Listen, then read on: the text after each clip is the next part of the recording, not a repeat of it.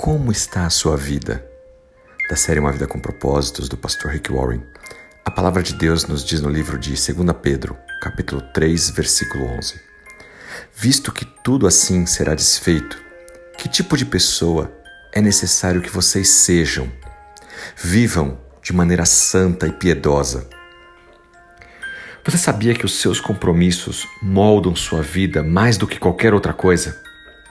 Seus compromissos podem desenvolvê-lo ou podem destruí-lo.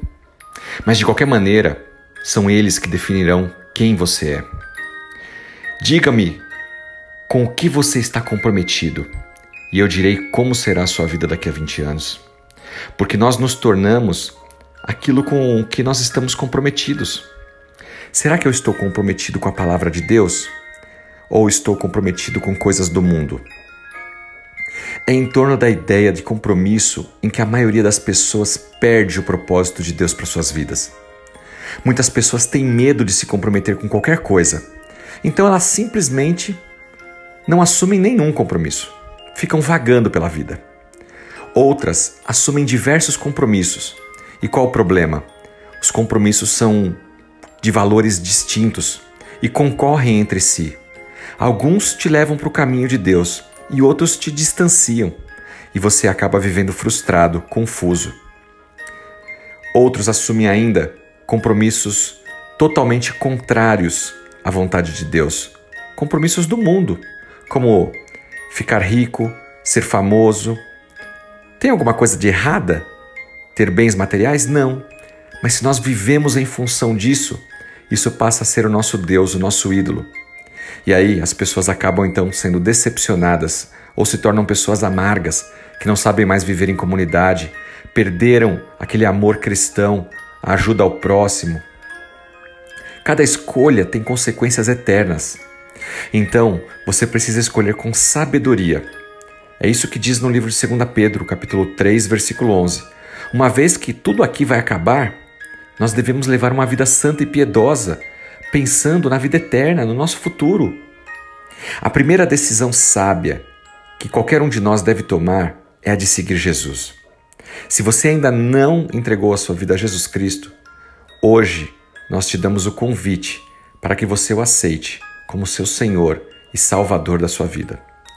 Para vocês que já aceitaram Jesus Cristo, são evangélicos, crentes, cristãos ou a denominação que você segue, não importa, desde que Jesus Cristo seja o centro da sua vida, a pergunta que fica é: o que você tem feito da sua vida? Será que os seus propósitos, os seus planos estão alinhados com a vontade de Deus para sua vida? Ou você tem deixado a vida te levar? Ou pior, tem tido compromissos diversos que conflitam com a vontade de Deus? Você simplesmente precisa dar uma resposta a isso e hoje tomar uma decisão e se comprometer. Ao seguir Jesus Cristo, nós nos comprometemos a construir uma nova vida, santa e piedosa, nos tornarmos semelhantes a Jesus Cristo, na forma como ele pensava, que ele agia. E como nós vamos fazer isso? Examinando a palavra, meditando na palavra de Deus, conhecendo o Senhor Jesus. E assim o Espírito Santo de Deus vai falar aos nossos corações e vai nos ajudar a identificar aquilo que agrada e aquilo que não agrada a Deus, aquilo que é bênção e aquilo que é maldição, aquilo que nos aproxima e aquilo que nos afasta da vontade de Deus para as nossas vidas. Lembre-se disso, um passo de cada vez. Não somos santos, somos santificados à medida que nos aproximamos cada vez mais de Jesus Cristo. Salvos pela graça, porém ainda pecadores, homens e mulheres em construção, numa jornada rumo à vida eterna com o Senhor Jesus.